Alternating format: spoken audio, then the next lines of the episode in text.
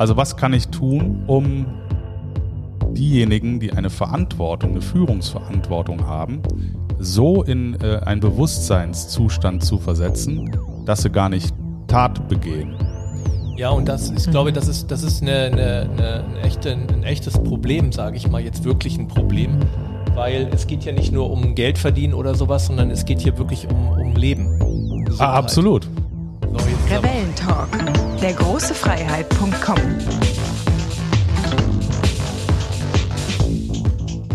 Ja, und hier sind wir wieder, die zwei Positionierungsrebellen der große Freiheit.com, Jens Alsleben und Jörg Christau, moin moin aus Hamburg. so, ja, herzlich willkommen äh, in einem neuen Jahr 2021, der erste Podcast von uns heute. Und natürlich, wie immer, wir sind nicht alleine. Wir haben äh, die liebe Luisa bei uns in der Leitung. Schönen guten Morgen, Luisa, grüße dich, hallo. Schönen guten Morgen. Hallo auch aus Berlin. Ja, Grüße äh, aus Hamburg zurück in die zweitschönste Stadt der Welt, finde ich. Äh, ich liebe Berlin und bin immer so ein bisschen neidisch. Äh, ich hoffe, es geht euch gut und ihr seid äh, schön im Lockdown sicher und äh, immer noch froh und munter.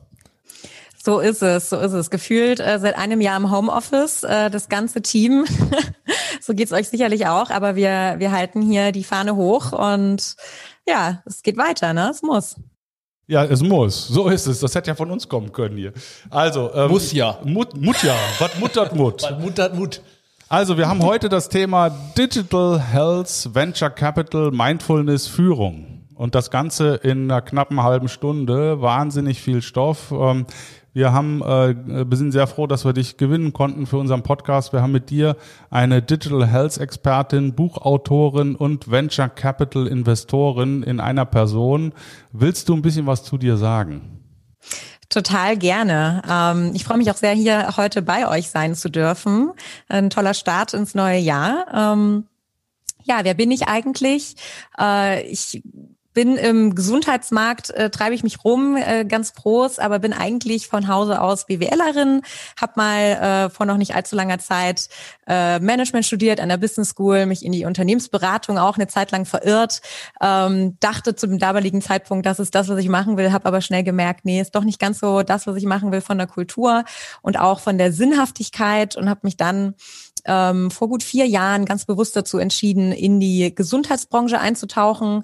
Ähm, das war ein ganz, eine ganz besondere Zeit auch, weil die Digitalisierung da so ungefähr vor vier, fünf Jahren wirklich Fuß gefasst hat hier in Deutschland in dem Bereich und klar wurde, man kann auch viel verändern, wenn man kein Arzt ist sozusagen. Das hat mich dann angetrieben und ähm, ich bin in die Startup-Szene eingetaucht und habe mit Gründern zusammengearbeitet und äh, tolle Geschäftsmodelle für Inkubatoren ausgearbeitet und auch für die Inkubatoren dann teilweise Geschäftsmodelle ausgegründet und wurde dann in diesem Zuge von meinem Co-Autor Nils Seebach ähm, der eigentlich aus dem E-Commerce kommt, gefragt, ob wir nicht ein mutiges Buch schreiben wollen. Und er hatte extra nach jemandem gesucht, der sozusagen die jüngere Generation vertritt und die digitale Generation vertritt. Und dann haben wir es irgendwie geschafft, in den letzten anderthalb Jahren ein 500 Seiten Werk zu wow. verfassen und ähm, die ganze, den ganzen Gesundheitsmarkt mal unter die Lupe zu nehmen und zu sagen, äh, liebe Marktteilnehmer, ihr müsst ja was ändern, denn die Digitalisierung ist schon da und euer Kunde hat sich eigentlich schon längst verändert. Und ähm, das hat dann auch dazu geführt, dass ich ja mich immer mehr als Experte etablieren konnte, unheimlich viele Leute kennengelernt habe in verschiedenen, ja, in den verschiedenen fragmentierten Teilen des Gesundheitsmarktes, eben nicht nur im Startup-Bereich. Und ähm, heute darf ich äh, eigentlich einen Traumjob machen, denn ich darf auf der Investorenseite agieren für eine Beteiligungsfirma aus der Schweiz, wo ein Family Office dahinter steht. Ähm, das heißt, ich betreue unser bestehendes Portfolio und da gibt es einige Investitionen im Gesundheitswesen. Dazu gehört zum Beispiel eine Krankenhauskette dazu. Das heißt, ähm, ich, ich helfe unserer Krankenhauskette dabei zu digitalisieren. Kein leichter Job, sage ich euch, aber es ist ein spannender Job. Und ich darf aber auch mit unseren Startups zusammenarbeiten, wo wir schon investiert sind und vor allem auch ganz wichtig, neue Investitionen tätigen. Das heißt, ähm, ich lerne auch immer wieder neue Startups kennen, neue Gründer kennen, ähm, darf also die ganze Bandbreite von alter Welt und neuer Welt irgendwie mitbespielen, was ähm, meiner Meinung nach ein ganz, ganz toller Job ist. Luisa, eine Frage. Ähm, für uns und unsere Hörer da draußen, was bedeutet es, Gesundheit zu digitalisieren? Gesundheit zu digitalisieren. Ja, das ist äh, mannigfaltig, würde ich sagen. Ähm, für mich steht dabei im Vordergrund, wie kann man dem Patienten über digitale Services oder Produkte seine Reise vereinfachen oder verbessern. Wir, wir arbeiten unter dem Leitspruch äh, schneller, besser heilen. Und ähm, Digitalisierung ist ja wirklich, das geht los von irgendwie Roboter im OP-Saal bis hin zu Terminbuchungen über ein Online-Portal. Ja, das, das kann halt unheimlich mannigfaltig sein, aber ich konzentriere mich wirklich in meiner Arbeit darauf, wie kann man dem Patienten oder dem Kunden wirklich dabei helfen, eine bessere Erfahrung zu haben? Wie kann man den schneller, besser heilen? Mhm, okay. Weil ähm, letztendlich, also ich sag mal, ich habe eine, eine Krankenversicherung und ich kann jetzt zum Beispiel meine Belege von meinen Ärzten online einreichen. Ich muss da nichts mehr hin und her schicken. Und dann, mhm. äh, also es ist eine Privatversicherung und dann kriege ich irgendwann, äh, was sie mir dann zahlen. Die zahlen man nicht immer alles. Und äh, dann kann ich das überweisen. Also das ist, ist das so, ist das damit gemeint, dass es also der, der, der, der, der, wenn du, du hast gesagt, die Reise, dass das also quasi die Reise der Gesundheit äh, oder welche Reise meinst du? Also das heißt, wenn ich jetzt mein ganzes die, Leben als Reise sehe. Im Prinzip schon. Also wenn, wenn wir es mal ganz abstrakt denken, wäre es die ganze Reise, deine Lebensreise irgendwie digital zu unterstützen. Aber das ist so utopisch, da sind wir einfach noch nicht. Und wenn wir heute von der Patientenreise reden, dann ist es wirklich, du bist krank und weil du Symptome hast, beginnt theoretisch deine, dein Patientenpfad und du begibst dich auf die Reise ins Gesundheitssystem. Ja, entweder gehst du zur Apotheke oder du gehst zum Arzt mhm. oder ähm, ja, du guckst online bei Dr. Google, wie es dir geht. Und da beginnt im Prinzip dein deinen Patientenpfad und diesen und dann wirst du behandelt, diagnostiziert, behandelt, wirst besser und dann bist du eigentlich wieder gesund im besten Falle. Und das bezeichnen wir als Patientenpfad und ähm, das ist sehr unterschiedlich. Jemand, der schwanger ist, hat einen komplett anderen Patientenpfad als jemand, der einen Herzinfarkt erleidet, ja. erleidet hat. Und ähm, das macht es alles ein bisschen schwierig. Und deswegen kann man auch nicht einfach so sagen, es gibt diese, diesen einen Weg der Digitalisierung. Also, dass die Krankenkassen über sogenannte Self-Services digitalisieren, das ist cool. Das macht das Leben der Krankenkassen einfacher und auch dein Leben einfacher. Aber das, worauf ich mich äh, fokussiere, ist eigentlich wirklich, wie können wir dem Patienten in der Therapie helfen, in der Diagnose helfen? Wie können wir Informationen bereitstellen, dass weniger Angst besteht? Ähm, das ist auch ein Thema, was mich sehr viel umtreibt. Ich kümmere mich ja um ein Krankenhaus auch und äh, ich weiß nicht, ob man ihr das letzte Mal im Krankenhaus wart, aber es ist in der Regel eine sehr unangenehme Erfahrung. Man hat Angst, man weiß nicht, was mit einem passiert. Man ist, sitzt da irgendwie in einem weißen Kittel mit einer Nummer ums Handgelenk und mehr ist man da auch im Zweifel nicht im Krankenhaus. Und diese Erfahrung wollen wir besser machen. Und dann habe ich äh, noch eine Frage und zwar, wenn wir schon am dabei sind, Digitalisierung ist ja quasi äh, äh, Zukunftsdenken und oder mittlerweile auch Gegenwartsdenken und ähm, die Krankenkassen heißen immer noch Krankenkassen. Müssten die nicht eigentlich schon längst Gesundheitskasse heißen? Weil es geht ja nicht darum, dass sie krank werden sollen, sondern die sollen ja gesund werden, die Menschen. Und ähm, das finde ich super. Warum heißt das ja. immer noch so? Hast du da irgendwie äh, eine Idee zu? Also ich verstehe es einfach nicht. Ja, das ist, ähm, ich glaube, ich glaube, die Krankenkassen werden sich auch nicht umbenennen, aber du hast natürlich im Kern total recht. Sie sollten eher Gesundheitsdienstleister heißen, ja. anstatt äh, Krankenkasse, weil am Ende äh, wollen die, die junge Generation und auch natürlich ist, eine, ist ein Generationenthema, es gibt auch ältere Menschen, die, die sehen Gesundheit nicht mehr als wieder gesund werden im Falle einer Krankheit ein, sondern das Thema Gesundheit ist, du wirst gesund geboren und eigentlich wirst du gar nicht erst krank werden. Ja, genau. meine, also das finde ich auch ganz interessant, ähm, wenn man sich die Begriffe Patient oder den Begriff Patient einmal anschaut. Ein Patient ist per Definition jemand, der krank ist. Ja. Aber und deswegen, und das, und das finde ich auch, also deswegen sprechen wir in unserem Buch zum Beispiel auch gar nicht mehr über den Patienten, wir sprechen über den sogenannten Gesundheitskunden. Und nicht aus dem Grund, dass, dass, dass wir irgendwie sagen, wir müssen Geld machen mit der Gesundheit, sondern wir sagen, ein Gesundheitskunde will eigentlich gar nicht mehr krank sein, weil er konsumiert Gesundheit und will so lange gesund bleiben, wie er will, äh, wie er, ja, wie es geht. Und und das, das finde ich ganz interessant. Das ist, das ist wirklich ein, ein eine, also eine, eine andere Einstellung. Oder deswegen spreche ich auch oft von der alten und der neuen Welt. In der alten Welt sehen die Ärzte den Patienten als Patienten, als jemand, der krank ist. Und in der neuen Welt sollten wir aber den Menschen als einen Gesundheitskunden betrachten, der gar nicht erst krank werden will. Und deswegen kommen auch so Themen wie Prävention immer mehr auf den Schirm Und da gehört auch mentale Gesundheit dazu. Ähm, es kommt immer mehr auf den Schirm, wie können wir chronisch Kranke irgendwie dauerhaft betreuen, weil wenn du einmal chronisch krank bist, wirst du halt nie, im Zweifel nie wieder ganz gesund werden. Und wie kann man diese, diese Reise besser unterstützen, dass du dann eben so gesund wie möglich mit der Krankheit weiterleben kannst. Und die Krankenkassen sind da langsam auf den Trichter gekommen. Ja, also sie versuchen es, mehr in Prävention zu investieren, aber noch ist es nicht passiert. Also wenn man ganz ehrlich sind, sind die Krankenkassen auch weiterhin viel zu sehr auf das Thema Krankheit ähm, fokussiert. Aber da hast du jetzt einen guten Bogen gespannt auch äh, zu unserem Thema, nämlich äh, ein Kranker, ein Gesunder wird gesund geboren und tut alles, um gesund zu bleiben und dann natürlich auch im Arbeitskontext, äh, also das ganze Thema, ähm, was, äh, wo es ja einen, geme einen, großen gemeinsamen Raum gibt von äh, dir und uns, ist das Thema Resilienz. Äh, und die Frage, die ich stellen wollte, aber dann eigentlich dann nicht dazu kam, weil ihr zwei immer gequatscht habt. das ist aber auch so spannend, darüber zu reden. Ist, was hast du für äh, Meditations-Apps auf deinem Handy? Was ich für Meditations-Apps auf meinem Handy habe, ich hatte mal, glaube ich, Headspace, dann äh, Seven Mind, Balloon, alle einmal drauf. Inzwischen ähm, habe ich nur noch eine drauf und das ist Headspace und mit der bin ich ganz happy im Moment. Ich habe ja. Balloon. Du? Ja. Ich habe Headspace und, Auch. und Calm. Ach, du zwei. Ja, zwei. Weil du, du kennst mich ja. Du, ja, Calm habe ich irgendwie nie benutzt. Ja, siehst du, du kennst mich ja. Ich ja. bin ja energetisch so aufgeladen, dass ich zwei Meditations-Apps brauche. Setzt sich das nicht unter Stress? ja, ja, ja ich muss mich entscheiden. Das ist ganz schlimm. Ja. Ich habe eine Balloon, da kann. Ja. Ach so, okay. Aber äh, also, ähm, worauf äh, ich natürlich hinaus will, ist äh, auch das Thema der Gesundheits-Apps, die dann von der Gesundheitsdienstleistungsanstalt der Krankenkasse mittlerweile ja auch übernommen wird. Äh, aber im, im äh, Endeffekt will ich darauf äh, hinaus, die Selbstverantwortung der Menschen ist ja deutlich gestiegen im Laufe der letzten Jahrzehnte. Und äh, gerade durch die Digitalisierung bekommt diese Selbstverantwortung ja nochmal einen brutalen Schub, weil ich ja ganz aktiv was tun kann. Also ich sag mal Fitness-Tracker hier, unsere äh, Apple Watch, die Fitbits, äh, die Apps auf dem Handy, und das Ganze mache ich ja, jetzt sage ich mal was ganz Böses, äh, nur und, um in diesem System nicht unterzugehen. Dieses System, was äh, ja alles von uns abverlangt und gefühlt auch jetzt gerade in Corona uns brutal unter Druck setzt.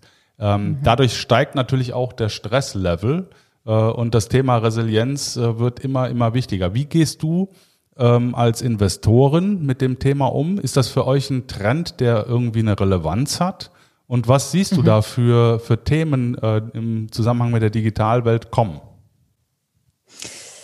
In der Tat ist es, also Digital Mental Health, wenn wir jetzt mal in so Buzzwörtern hier sprechen, ähm, würde ich sagen, ist neben der Videosprechstunde wohl. Entschuldigung, mal ganz kurz Thema für die, für die nicht englisch sprechenden da draußen. Das ist die, die, die digitale Unterstützung für das seelische Wohlbefinden. Genau, also genau, mentale Gesundheit gesagt. und wie kann man das digital machen. Ich würde sagen, das war äh, neben der Videosprechstunde das, das zweite Riesenthema in 2020 aus einer Investorensicht und aus auch generell einer Marktsicht, im, äh, also in, in einer Tre Markttrendsicht. Ähm, wir, wir als, als Investor schauen uns dieses Thema auf jeden Fall an. Ähm, wir sehen, dass da auch äh, inzwischen in Deutschland einige Startups äh, Fuß gefasst haben und finden das unheimlich spannend. Und gerade in, in Zeiten der, der Pandemie, ich meine, wir spüren es ja selber alle, habt ihr ja gerade auch, auch gesagt, auch ich mache mir Gedanken darüber, wie, wie kann ich mein Team irgendwie mental fit halten, wenn wir uns seit fünf Wochen nicht einmal persönlich gesehen haben. Und, und wie können wir aber auch zum Beispiel in unserer Klinikkette, wie, was können wir tun, damit unsere, unsere Krankenschwestern und unsere Ärzte hier nicht kollabieren? Das ist äh, in der Tat, äh, machen wir uns über sowas Gedanken. Aber das ist eher auf so einer operativen Ebene. Mhm. Als Investor ist es natürlich auch ein total spannendes Feld, weil wir glauben schon, dass A, Unternehmen da investieren werden, aber auch die, die Kunden selbst äh, in, da investieren werden, um, um irgendwie am Ball zu bleiben. Und deswegen sind Startups, die sich damit beschäftigen, gerade hoch im Rennen, sagen wir es mal so. Da fließt gerade unheimlich viel Kapital rein in diese Startups, die sich mit digitaler, mentaler Gesundheit beschäftigen. Wenn man jetzt mal. was sehen, so, sorry vielleicht noch kurz als Abriss, was sehen wir denn da so, ja, in diesem, in diesem Bereich der Startups? Also wir sehen, dass es gibt Startups wie Selfie oder Hello Better, ich weiß nicht, ob ihr die schon mal gehört habt, was die machen, die, die sind mal gestartet vor, vor ein paar Jahren und haben gesagt, wir, wir überbrücken die Zeit, wo du erkannt hast, du hast eine Depression oder du brauchst mentale Hilfe, bis du einen Psychotherapeuten oder, oder, ah, okay. oder ähnliches mhm. findest. Ja. Weil sie sagen, in Deutschland wartest du sechs bis zwölf Monate und was machst du eigentlich in der Zwischenzeit? Ja. Und da können wir doch digital dir zumindest mal etwas bieten. Ja. Noch nicht die Therapie ersetzen mhm. oder, oder so, aber dir etwas bieten. Und inzwischen haben sich diese Startups aber ein bisschen in so Alltagsbegleiter entwickelt. Das heißt, da gibt es dann Videos, wo du dich informieren kannst über gewisse Dinge. Es gibt Meditationsübungen. Es gibt auch oft an, andere Übungen, je nachdem, wie, wie du einkategorisiert wirst, ähm, was sozusagen deine mentale Belastung am Ende ist.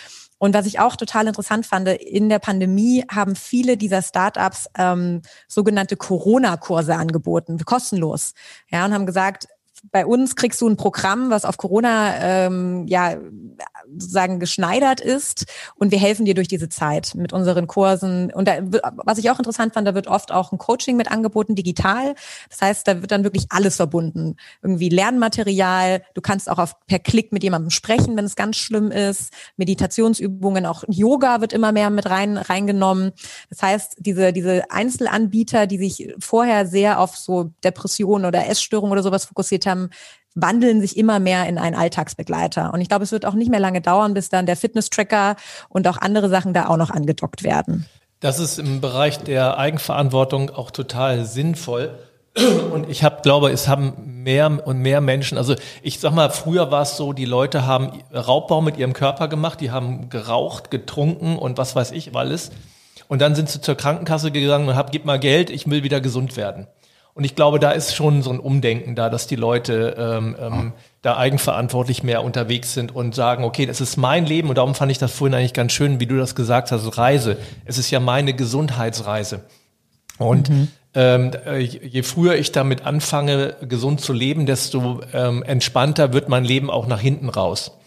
Und äh, Leute, die, und jetzt kommen wir mal so ein bisschen zu dem Thema Unternehmen. Was, was äh, hat sich denn da verändert in den Unternehmen? Wenn du jetzt äh, sagst Gesundheit und für mich ist ähm, äh, aus meiner Sicht ist Gesundheit auch ein ganz wichtiges Führungsinstrument, weil ähm, jetzt mal ganz platt gesagt, äh, je gesünder ein Mensch ist, mental, aber auch äh, physisch, ähm, desto leistungsfähiger ist er am Ende des Tages. Und mhm. von daher sollte es ja eigentlich auch für jeden, der halbwegs normal denkt und Führungskraft ist, sollte es in seinem Sichtfeld sein, dass seine Mitarbeiter mental und physisch gesund sind. Inwiefern wird das denn jetzt auch im Kontext mit den, mit den äh, Startups, wird das denn von den Unternehmen auch gefördert, dass diese, mhm. diese Dinge auch wirklich genutzt werden, wenn die schon da sind?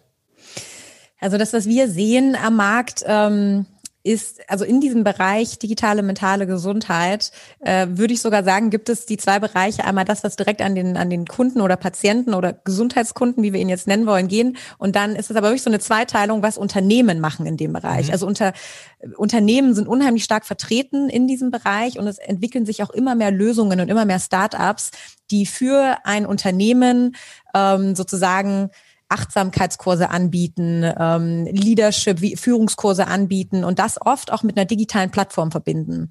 Also ich glaube, früher war das so, da kam dann einmal im halben Jahr jemand vorbei und hat halt mal ein Leadership-Training gegeben oder ein Führungskräftetraining. Und inzwischen ähm, sehe seh ich zumindest, dass sich immer mehr Plattformen entwickeln, wo dann die Mitarbeiter zu jeder Zeit im Prinzip online gehen können und zu jeder Zeit sich Videos anschauen können. Ähm, oft ist es auch mit einer, mit einer Feedback-Funktion verbunden. Das heißt, ich kann über diese Plattform auch an meinem Chef irgendwie signalisieren, hey, mir geht's nicht so gut. Mhm. Ich würde gerne mal Feedback geben. Ähm, das finde ich auch super interessant, äh, dass, dass, dass, dass sich das so mit eingebürgert hat. So, man kann da Atemübungen machen und irgendwas über Meditation lernen, aber auch gleichzeitig mal eine, eine Abfrage machen des Wohlbefindens, was dann direkt an HR weitergesendet wird. Das finde ich ganz schön, wie sich diese Teile immer weiter verschmelzen und ineinander greifen auch. Also ich habe hier gerade so ein Zettel liegen von Gallup. Äh, wir sind ja äh, auch, wie du vielleicht weißt, ähm, Stärkencoaches und arbeiten da mit den Clifton Strengths unter anderem, ähm, die vom Gallup-Institut äh, auch ausgegeben werden. Und die schreiben gerade The Guide to Great Managers, What They Do Differently and Why They Matter. Und eine Zahl, also für die Deutschen wieder da draußen unter uns, ähm, das ist eine Anleitung für großartige Führungskräfte was die nämlich anders machen und warum das eine Relevanz hat. Und äh, da steht eben, dass äh, die Manager äh, für zu 70 Prozent verantwortlich sind äh, für Team Engagement, also das heißt für die äh, innere ähm, Bindung der Mitarbeiter an das Unternehmen. Also der direkte mhm. Vorgesetzte hat äh, die absolut äh, wichtigste Funktion. Das ist jetzt natürlich irgendwo, jeder sagt, klar, ist so. Ähm, aber äh, was dahinter steckt, ist die mentale Gesundheit der Mitarbeiter hängt zu einem Großteil von der direkten Beziehung zum direkten Vorgesetzten ab. Wenn man sich das dann mhm. mal auf der Zunge zergehen lässt, äh, da kann ich natürlich äh, Apps äh, produzieren, wie ich will.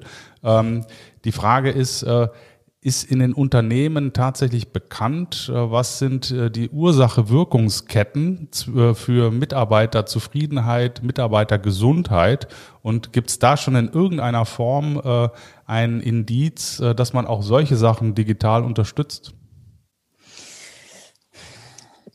Also das ist äh, eine gute Frage und ich glaube auch sehr, sehr abhängig von ähm, der Industrie, in der man unterwegs ist. Ich würde jetzt mal behaupten, aus dem, was ich äh, gelernt habe aus, aus dem Bereich Krankenhaus, ähm, Ärzte, sagen wir mal Leistungserbringer im Gesundheitswesen, ähm, ist das noch, ist das noch nicht so richtig angekommen. Also da würde ich sogar sagen, da, da, da herrscht noch die, die Hierarchie preußische ja, Geradlinigkeit.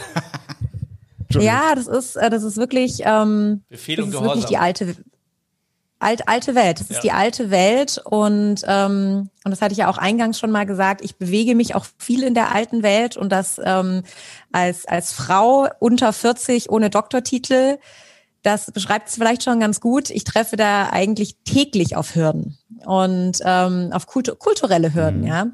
Und und das ist, das spiegelt sich aber auch wieder genau in diesem Thema. Ähm, ich bin der Boss, ich bin der Chef und wenn ich sage, die Schicht wird, abge wird abgesagt und du ziehst jetzt zwei Schichten durch, dann machst du das, ja, als, als Schwester. Da hast du eigentlich keine keine Wahl. Mhm. Und das finde ich sehr finde ich sehr schade, dass das im Gesundheitswesen noch nicht so richtig angekommen ist. Und gleichzeitig reden wir alle darüber, dass wir dieses Personal irgendwie stärken müssen, ne, dass wir irgendwie Mittel finden müssen, äh, irgendwie mehr für sie da zu sein. Ich fand das ganz toll. Ähm, Glaube ich, New York hat eine Kooperation mit Headspace gemacht und allen Medical Workers kostenlose Zugänge in der Pandemie ähm, bereitgestellt. Mhm. Äh, das fand, fand ich eine super Sache. Ja, dachte mir so, warum machen wir das nicht bei Paracelsus? Ja. Ähm, lass, ist doch, ist doch jetzt wirklich kein großes Investment für uns. So teuer ist Headspace dann am Ende auch nicht. Ähm, und also kurz gesagt, ich sehe es noch nicht, dass es da ist, dass diese, dass diese, dass diese Bereitschaft da ist, da zu investieren, obwohl die Not sehr, sehr groß ist. Aber ich sehe zum Beispiel, also ich sehe die Möglichkeiten. Ja, es gibt nun mal also die, die eine App ist eine super Möglichkeit, mit deinem Personal in Kontakt zu treten. Wir bei Paracelsus, bei unserer Klinikkette, haben zum Beispiel eine interne Kommunikations-App. Da gibt es leider noch kein Headspace, was da angebunden ist, aber perspektivisch könnte man da was anbieten. Da wird, da werden Informationen geteilt, da werden auch Hilfen bereitgestellt. Ähm, wir haben da ein ganz tolles Marketing-Team sitzen, was ähm, sich wirklich bemüht, unsere Mitarbeiter immer transparent über alles zu informieren, was passiert, auch mal Lob auszusprechen, ähm, gewisse Helden immer wieder zu zeigen. Also ich finde, das ist, ist, ist jetzt sehr basic, ne? Aber es ist am Ende führt es dazu, dass man sich mehr dazugehörig äh, fühlt. Es fördert die Kultur und es hilft auch dem, dem Personal durch diese sehr, sehr schwere Zeit. Und ich meine, wir reden hier vom Krankenhaus äh, unsere Kliniken in Sachsen sind völlig am Limit. Die Leute sind wirklich, also es ist ein Albtraum. Ja. ja. Und da sind dann selbst diese kleinen Nachrichten, die man in seine App bekommt, jeden Tag mit, wir stellen euch heute den Chefarzt oder die Schwester einmal vor. Das, das finde ich schon ganz gut. Aber dauerhaft müssen sich natürlich viel bessere, äh, also viel bessere Konzepte etablieren, ja. Und es muss eigentlich viel mehr gesteuert werden. Ist dir aufgefallen, dass du die ganze Zeit auf der Opferseite warst? Ja, ja, äh, es geht um die mhm. Täterseite. Also was kann ich tun, um diejenigen, die eine Verantwortung, eine Führungsverantwortung haben, so in äh, einen Bewusstseinszustand zu versetzen, dass sie gar nicht Tat begehen. Ja, und das, ich mhm. glaube, das ist, das ist eine, eine, eine, ein, echte, ein echtes Problem, sage ich mal, jetzt wirklich ein Problem, mhm. weil es geht ja nicht nur um Geld verdienen oder sowas, sondern es geht hier wirklich um, um Leben, um, um Gesundheit. Ah, absolut.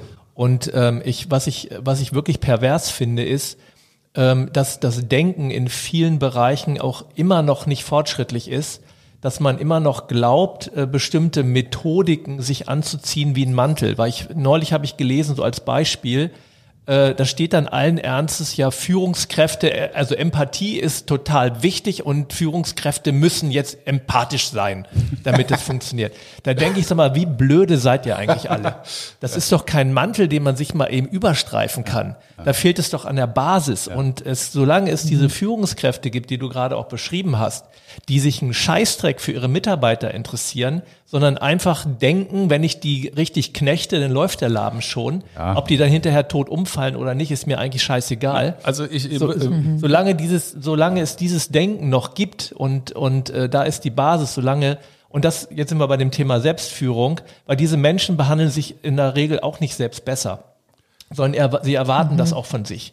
Und, so, und da muss der, muss das Denken im Grunde anfangen. Das heißt also, so wie ich mich behandle, so wie ich mit mir umgehe, so gehe ich auch mit anderen um. Das heißt also, was man machen kann über die Themen, was du hast, ist ein Bewusstsein schaffen äh, in einer anderen Breite. Und das sind nämlich auch die Leute, die glauben, wenn ich irgendwie ein Psychothema habe, dann bin ich bekloppt. Und äh, das heißt also, diese, diese gerade unter Druck kommen wir ja an die ganzen Themen unserer Kindheit ran, also was da alles schiefgelaufen ist. Und das sind ja häufig ganz viele Themen mit ich bin nicht gut genug und so weiter. Diese ganzen Stressoren, die wir ohnehin haben, die, die äh, poppen ja plötzlich auf, die war, waren früher gar nicht sichtbar.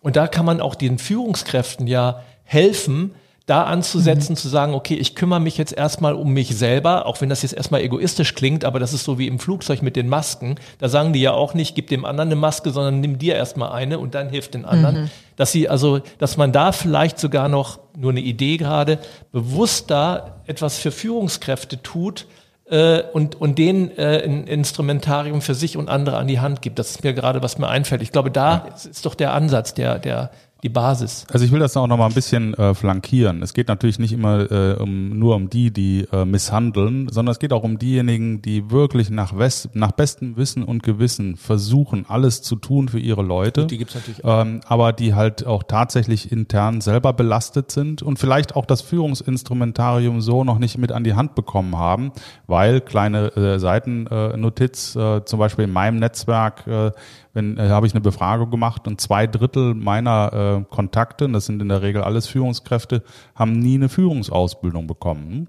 Dass man also da dann äh, auch wirklich flankiert und sagt, okay, pass auf, also in diesen Situationen würde es sich anbieten, dies und das und jenes zu bedenken einfach unterstützen im täglichen Führungs. Äh, Vielleicht also, sollten wir eine Führungs-App machen. Ja, lass uns eine Führungs-App machen. Und ja, pass auf. Äh, und äh, da kommen wir dann nach, offline nochmal auf dich zu.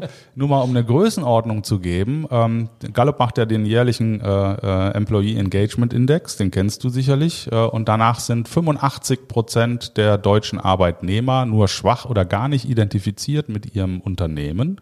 Ähm, jetzt wissen wir, die äh, 70 Prozent äh, Anteil daran haben die direkten Vorgesetzten. Und wir reden hier über ein äh, Potenzial von äh, 275 Milliarden Euro im Jahr, die entstehen mhm. an Fehlproduktivität durch Krankentage, Fehl, äh, Fehlleistungen im Unternehmen, äh, äh schwacher Identifikation etc. Das heißt, ähm, mhm. we're talking big money. Und wenn ich dann wieder sage, äh, jetzt mal blöd gerechnet, äh, äh, für die da draußen, die in Mathe besser waren als ich, äh, verzeiht's mir, aber 70 Prozent mal 275 Milliarden, äh, da bin ich bei äh, 18 Milliarden, äh, bei 180 Milliarden äh, Schaden äh, entsteht durch direkte Vorgesetzte. Also mal blöd direkter Kausalzusammenhang. Also da ist echt Riesenpotenzial Absolut. drin. Wie seht ihr das? Absolut. Äh, das ist auch, also das ist ein Thema, was auch wir auch im Schirm haben. Ähm, vielleicht da eine ganz, ganz, ganz schöne Geschichte. Wir, wir sind, ähm, dadurch, dass wir im Hintergrund ein Family Office haben, ziemlich gut mit dem deutschen Mittelstand vernetzt. Und ähm, eine, eine Firma sticht da für mich immer ganz groß raus und das ist äh, Fissmann, der Heizungshersteller. Die, die haben nämlich genau das gemacht so eine so eine App äh, an den Start gebracht. Ähm, die haben das so ein bisschen zweiteilig. Einmal haben sie gesagt, wir, wir arbeiten jetzt mit, ähm, mit einer Agentur zusammen, die und wir, wir wollen unsere Werte, unsere Kultur und das, wofür wir stehen, irgendwie mal in ein Programm gießen und haben dann wirklich so ein zehn Schritte Lernprogramm gemacht, was in der App abrufbar war. Also das wurde allen Mitarbeitern der ganzen FISMAN-Gruppe ähm, zur Verfügung gestellt. Und dann gab es da aber auch noch mal extra was für die Führungskräfte. Und die Führungskräfte haben dann zusätzlich noch ein One-on-One-Coaching bekommen, ihre Hausaufgaben aber auch in der App gemacht, sodass am Ende die App war so das, der Sammelpunkt von allem. Und es gab halt eben, die, also wurde wirklich jeder Einzelne wurde einbezogen in der ganzen Firma, aber die Führungskräfte haben nochmal sozusagen ein Extra-Training bekommen. Und ähm, das fand ich super interessant. Das hatten wir auch überlegt, ob wir das für uns, für unsere Klinikkette machen. Ähm, wir haben das jetzt noch nicht umgesetzt, offen gesprochen. Ähm, aber die Idee dahinter fand ich einfach super. Ja, und gerade auch, ähm, weil unsere Führungskräfte sind halt alles Männer, sind oft ehemalige Ärzte, ähm, kommen aus der alten Welt. Da reicht dann eine App auch nicht einfach aus. Da musst du dann wirklich auch einen Coach daneben stellen und schauen, dass es passt. Und ähm, was wir auch gemacht haben, als wir, als wir die Klinikkette gekauft haben, waren zwei Dinge, also waren eigentlich drei Dinge. Wir haben das Du eingeführt, ko komplett in der ganzen Firma, was ja, so eine Sache ist, wenn du halt per Du auf den Chefarzt zugehst, dann guckt er dich erstmal schräg an, aber es ist ja Company-Regel, von daher theoretisch darf ich das, mache ich auch. Äh, dann haben wir, haben wir einen, einen jungen, einen jungen CTO ins Management gesetzt, neben die, neben die älteren Herrschaften, der wenn wir den nicht hätten da oben, würde es auf jeden Fall schwer werden, weil so, so einen Verbündeten brauchst du dann schon noch auf der digitalen und auch Kulturebene.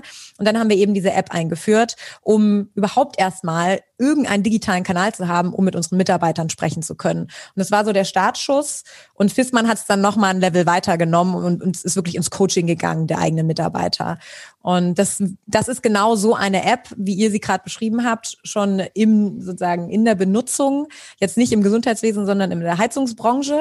Aber die haben am Ende des Tages die gleichen Probleme, auch in der Heizungsbranche. Ja alte Welt, ja. Ähm, auch da gibt es dieses ganze neue Denken, Achtsamkeit, flache Hierarchien. Wir sind alle per Du. Das, das ist halt auch da nicht so, ja. Wobei Und bei FISMAN ja schon die neue Generation am Start ist, ne? Die, die Jüngeren. Genau. Das genau, der Max der macht das natürlich ganz genau. wunderbar. Ähm, und es ist, das habt ihr ja auch schon gesagt, es muss halt oben angesiedelt sein, das ja. Thema. Es bringt nichts, wenn du irgendwie in deiner Marketingabteilung eine ganz engagierte äh, Kommunikationsexpertin sitzen hast, wenn der, wenn ihr Chef oben drüber ihr nicht den Rücken stärkt. So also der Kopf, äh, der Fisch stinkt vom Kopf, so sag ich das immer. Und wenn das Management ähm, da nicht, also wenn das Management da die falschen Werte vorlebt, dann ist eigentlich die ganze Organisation schon und dann sieht man schon diesen Unterschied bei, bei, bei Fissmann, dass der, der, der Junior, der ist ja noch relativ jung, der ist ja erst um die 30 rum, ähm, da am Start ist, seitdem ändert sich ja auch gravierend was in dem, in dem Unternehmen. Ne? Dass dieses ganze genau. hierarchische, patriarchische, das äh, ähm, spielt da nicht mehr so die große Rolle, sondern das ist schon sehr kooperativ, die ganze Führungskultur geworden. Und also, deswegen ist sowas absolut. ja auch möglich. Ne? Und, und wichtig ist, äh, es geht nicht nur um Vorsatz, sondern es geht auch um äh, leichte Fahrlässigkeit. Es geht ja nicht darum, dass jemand bewusst äh, agiert, um jemand anderem zu schaden, um sich zu erhöhen. Es geht nicht nur um die Narzissten da draußen, sondern es geht auch um Menschen, nochmal, die wirklich versuchen, das Beste zu tun, aber einfach die Wirkungsmechanismen nicht kennen. Und die dabei zu unterstützen, äh, in ihren guten Ambitionen äh, Dinge noch besser zu machen das ist ja der viel größere Markt. Also ich gehe ja mal davon aus, äh, dass da draußen jeder jeden Tag versucht, irgendwo das Beste zu geben, was er an dem Tag geben kann. Das ist jetzt erstmal die Arbeitshypothese. Und da, und da gibt's eben viele Leute, die autodidaktisch unterwegs sind in all den unterschiedlichsten Themen, die sie machen und eben auch autodidaktisch in der Führung. Aber die Verantwortung zu führen ist eine unmittelbar andere, weil ich einen direkten Impact habe auf das Wohlbefinden und die Gesundheit derer, die von mir abhängig sind. Das heißt, die, die höchste Verantwortung im menschlichen Zusammensein ist aus meiner Sicht die, andere Menschen zu führen und zu anzuleiten. Und wenn ich das nicht richtig mache, dann habe ich auch nachhaltig Schäden zugefügt. Jens, ich, deine, deine, äh, ich finde das sehr ehrenwert, was du gerade gesagt hast und dass das die Grundhaltung ist, das sollte sie sein. Aus meiner Erfahrung, meiner 20-jährigen Erfahrung kann ich dir sagen, es gibt verdammt viel Narzissten, die du damit Auch. gar nicht erreichen wirst. Ja, das ist so. Und, und, ähm, und das finde ich sehr schade. Dass, ich hoffe, dass es da eine Awareness gibt, auch seitens der, der Unternehmensleitung ähm, auf höchster Ebene, dass da, und das ist mir nochmal ganz wichtig zu sagen, dass Gesundheit und EBIT, also das, das, das, was hinten bei rauskommt, in einem direkten Korrelationszusammenhang gibt. Das war früher anders ne, weil das mehr sachgetrieben war. Aber heute ist ja der durch in, äh, durch äh, ähm, wie heißt es nochmal künstliche Intelligenz und so weiter ist also dieser Faktor Mensch immer wichtiger als Produktionsfaktor, auch wenn das jetzt erstmal kacke klingt. Aber letztendlich ist es ja so und und ähm, das wäre mir nochmal wichtig zu sagen oder ist mir gerade wichtig zu sagen, zu sagen, dass also der Faktor Mensch ist sehr, sehr wichtig, die Gesundheit für das, was hinten rauskommt, für den EBIT. Und das, wenn das in die Köpfe reingeht, ich glaube, dann haben wir auch nochmal ein großes Umdenken. Klar. Aber das heißt, da ist auch ein großer Markt für Leute, die sich diese App kaufen würden. Äh, nämlich, dass die Narzissten kaufen sich ja die App nicht. Ne? Nee, aber da, da gibt's gar ja, nicht. genau. Aber da gibt's ja eben ganz, ganz viele da draußen, die haben eine ähnliche Funktion äh, und ähm, äh, die würden so eine App wahrscheinlich kaufen. Ja. Ja, ich glaube, das ist auch so eine, gerade so, dass wir im Übergang sind, dass es also immer bewusster wird, dass äh, die Narzissten da nicht weiterhelfen können. Die würden sagen, was das für ein Shit hier? Sondern, dass die, die äh, Jüngeren oder die anderen, die halt anders denken, dass die ähm, doch, doch äh, das mehr weiter verbreiten, wie jetzt auch bei Fissmann gerade, ne, mit der, mit der jüngeren Generation. Ich glaube, das ist so die, der, der gute Weg. Ja, und was du so wunderbar, äh, also was ich bei dir rausgehört habe und äh, dem, was du sagst, ist, dass die junge Generation ja nicht nur eine hohe Verantwortung äh, verspürt sich selbst gegenüber, sondern damit natürlich auch äh, unmittelbar für andere.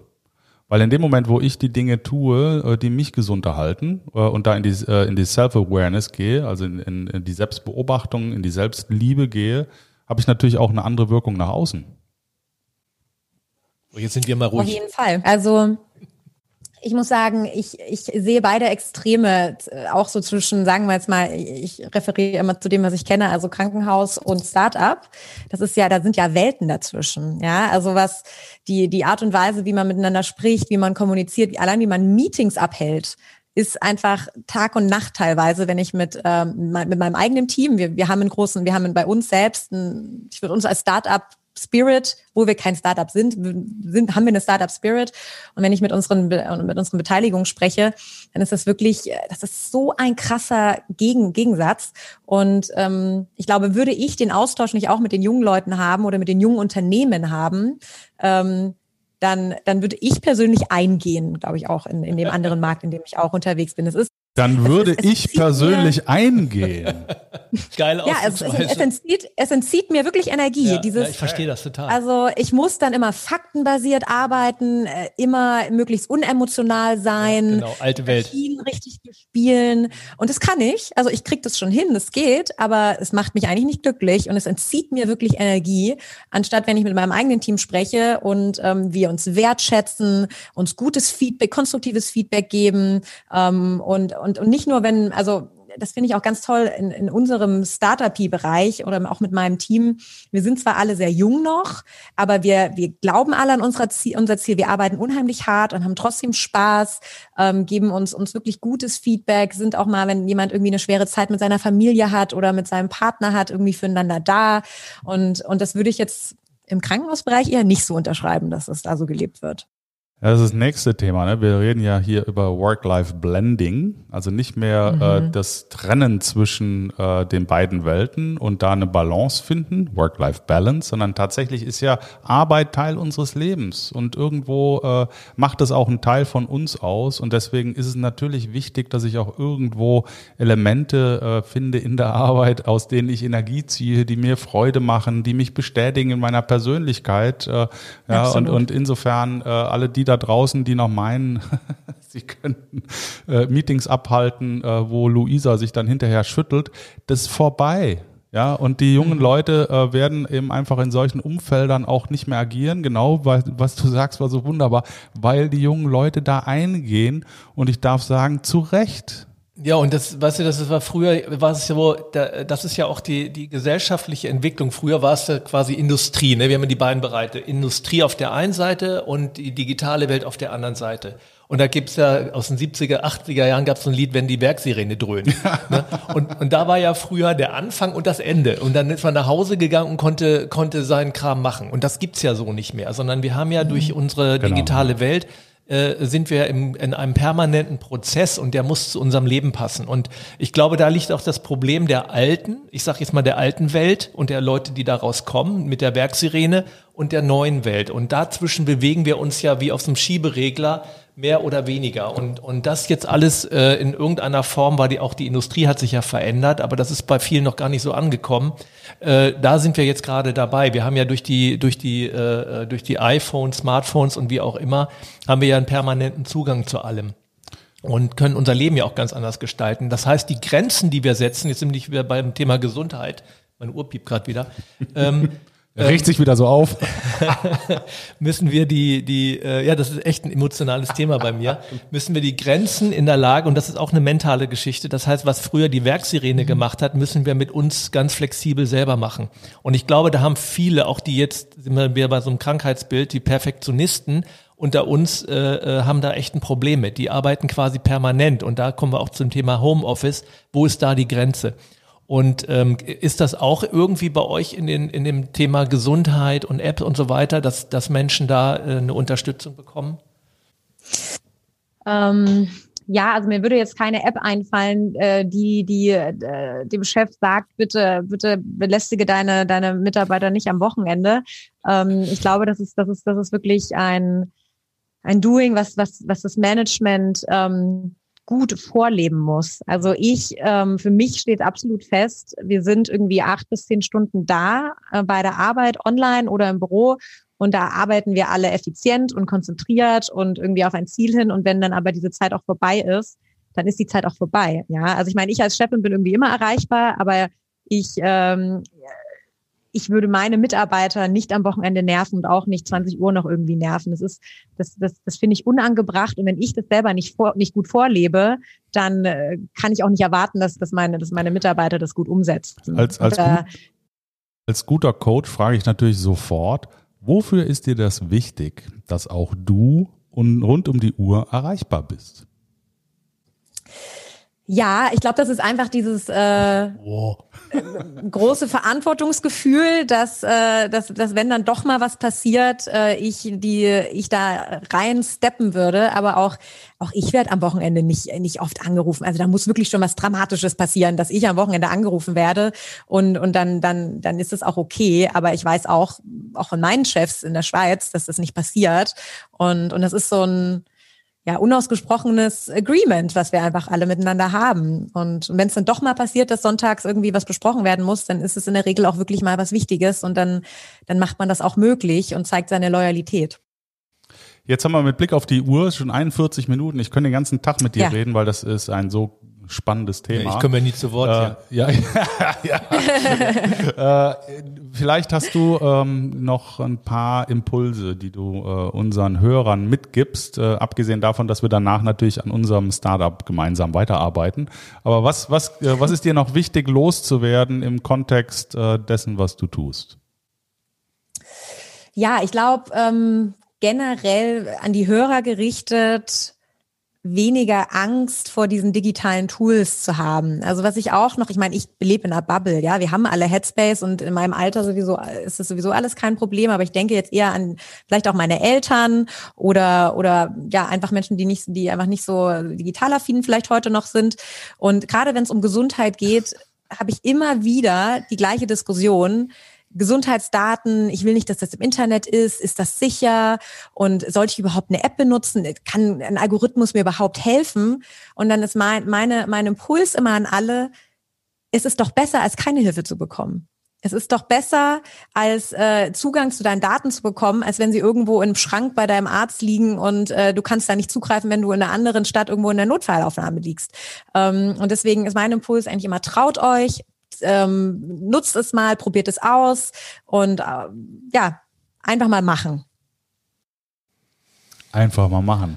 So ist das. So ist das. Genau. Ja, super. Also, vielen, vielen äh, herzlichen Dank äh, für deine Zeit, deine tollen Impulse. Das war wirklich inspirativ. Ja, total. Und wir, wir müssen jetzt, wir alte Männer, wir müssen jetzt nachdenken, äh, wie wir damit umgehen, weil, äh, weil tatsächlich die Idee kreist jetzt äh, in unserem Kopf, äh, was für die äh, Leute da draußen zu machen, die tatsächlich äh, täglich in der Verantwortung stehen für Eine andere. App für Führungskräfte. So genau. ist das. Das genau. ist unser, unser ich habe es einfach nur so gesagt, aber tatsächlich ist es gar nicht so blöd. Ne? Ja, ist gar nicht so blöd. Ne? Aber, äh, eine super Idee. Gibt es auf jeden Fall großen Bedarf dafür. Wir, wir sprechen dann nachher mal mit dir, wie wir das äh, angehen können, weil wir natürlich absolut keine Ahnung haben und auch meine Programmierkenntnisse beschränken sich auf Cobol und Pascal und Fortran. Also ich äh, kann dir alles programmieren. Oh, oh ja, guck mal da.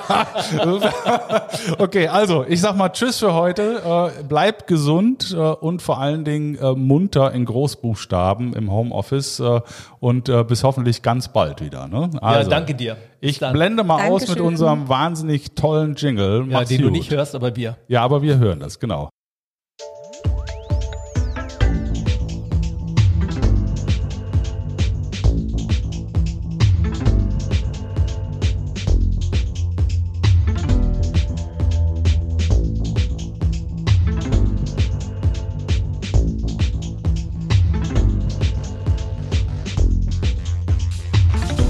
Rebellentalk. Der große Freiheit.com